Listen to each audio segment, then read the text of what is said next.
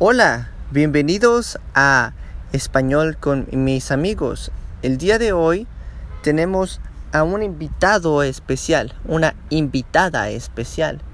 Su nombre es Shannon y ella es una profesora de español en nuestra página de español con mis amigos.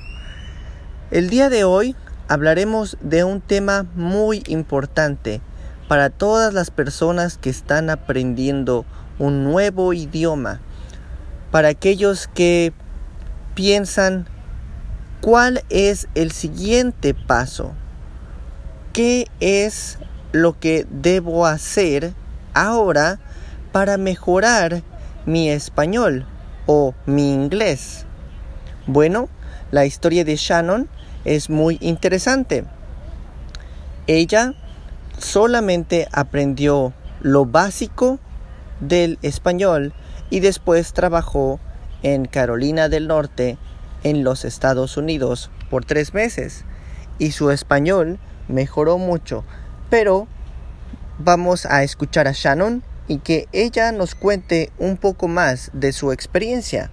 Bienvenida Shannon. Muchas gracias Spanish with mis amigos. Creo que es importante decir que en las escuelas que yo estuve nunca tuve un buen inglés. Entonces un día decidí viajar a Estados Unidos y entré a cursos una semana antes de irme a Carolina del Norte, pero no aprendí nada. Mi primera semana, cuando mis compañeros fueron por mí al aeropuerto, me hablaban en inglés. Te hablaban en inglés. Entonces, una pregunta, Shannon. ¿Tú crees que a veces los profesores de inglés, los profesores de español en algunas escuelas no enseñan muy bien, no enseñan lo suficiente? Creo que depende de cada escuela, pero la mayoría eh, no enseñan lo suficiente. Ok, ok, entonces después de eso, en la universidad, tú aprendiste un poco más y decidiste viajar a Estados Unidos para poder mejorar tu inglés. Sí, eh, bueno, primero viajé a Estados Unidos y después regresé y tenía más conocimiento sobre el inglés y en la universidad aprendí más gramática. Ok, perfecto, interesante. Entonces, ¿cuáles fueron tus primeras experiencias al entrar a otro país? Cuando tú sales de México y entras a Estados Unidos. Fue un poco difícil porque no sabía cómo comunicarme con los demás. Entonces siempre pedí ayuda con las personas que estaban a, mi lado y que sabían español. Ok, entonces el aeropuerto fue algo difícil para ti? Sí, porque llegaron, todos pensaban que yo sabía hablar inglés y no sabía. Entonces eh, no me podía comunicar con ellos, tampoco en los restaurantes. Ok, entonces el aeropuerto fue difícil, el trabajo fue difícil, poder ordenar algo en el restaurante fue difícil. Entonces, ¿en qué momento fue cuando tú empezaste a mejorar tu nuevo idioma? ¿En qué momento crees que esa pequeña parte de tu cerebro, ¡pum!, desbloqueó un nuevo idioma? Pues creo que fue un proceso rápido porque fue al mes que yo empezaba a entender ciertas palabras y las conjugaba. Entonces empecé a escuchar, entender un poco mejor me comunicaba, empezaba a tener amigos. Eh, ok, ok, entiendo. Entonces, básicamente, te tomó un mes para estar mejorando tu inglés? Fue básicamente un curso de inmersión completo, porque no hablabas nada de español en los Estados Unidos y todo era en inglés. Entonces, ¿cómo fue que tú empezaste a entrenar eh, la forma de escuchar un nuevo idioma? ¿Cómo crees que poco a poco tú fuiste entendiendo más y más? Creo que una de las formas que entendía lo que ellos me decían era por las em, como las emociones, las e, expresiones que ellos realizaban y cuando yo no sabía qué decían, preguntaba y cómo se escribía. Entonces en las noches yo llegaba a mi cabaña y lo, él lo escribía en páginas de traducción y al otro día me lo memorizaba y ya sabía qué me estaban diciendo.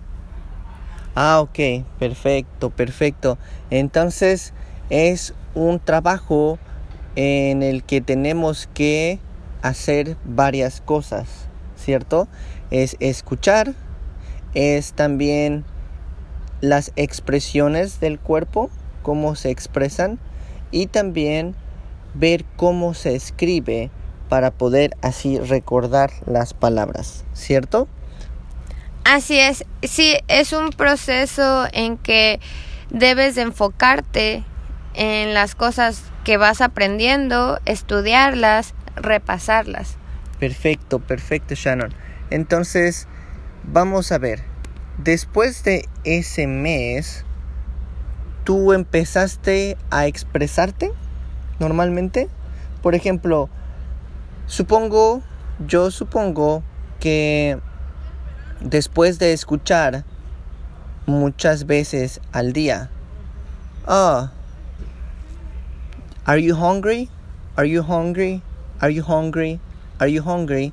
Más las los movimientos de las manos expresando alimento, comida, más estudiar en la noche fue lo que ayudó mucho a que ahora tu inglés sea bueno, ¿cierto?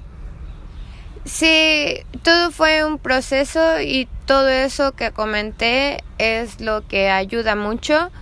Eh, creo que después de los tres meses era mucho más fácil para mí comunicarme. A los cuatro meses ya tenía, tenía muchos amigos eh, de otros de que no eran de Estados Unidos, de Inglaterra. Entonces, poco a poco fui mejorando mucho. Perfecto, es una bonita historia, es un bonito es un bonito ejemplo.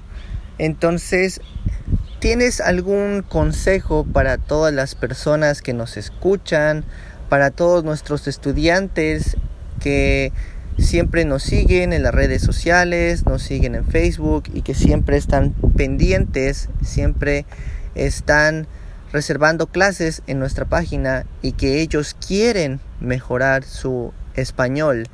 ¿Tienes algún consejo para que ellos puedan mejorar su forma de hablar español y la forma de entender español.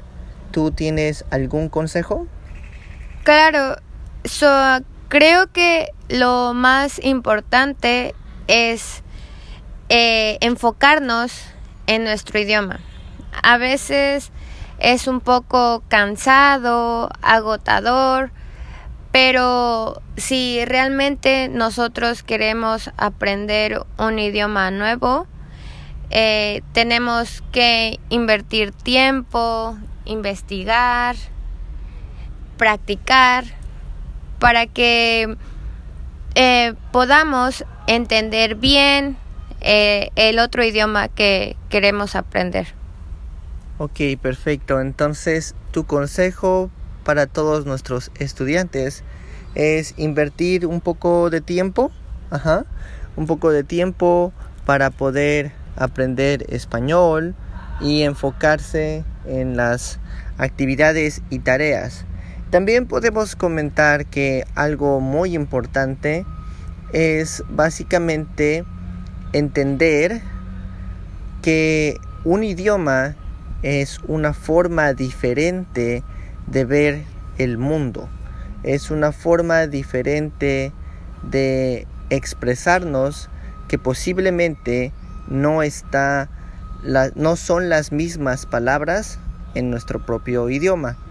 Entonces, yo también quiero agradecer a todas las personas que escuchan nuestro podcast, a todos los estudiantes que quieren aprender un nuevo idioma. Yo los quiero felicitar porque no todas las personas aceptan el reto. Entonces chicos y chicas, muchas gracias por querer aprender. Felicidades por invertir su tiempo en un nuevo idioma.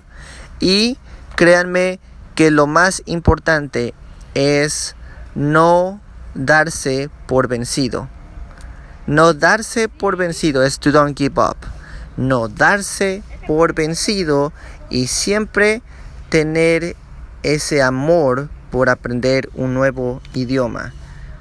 Esa motivación que necesitamos para seguir adelante con el nuevo idioma. Muchas gracias Shannon por tu compartir tu experiencia. Muchas gracias por tu tiempo. Muchas gracias a ustedes por escucharme. Nos vemos pronto. Gracias chicos, nos vemos pronto y los esperamos en nuestra página www.spanishwithmisamigos.com. Gracias, nos vemos.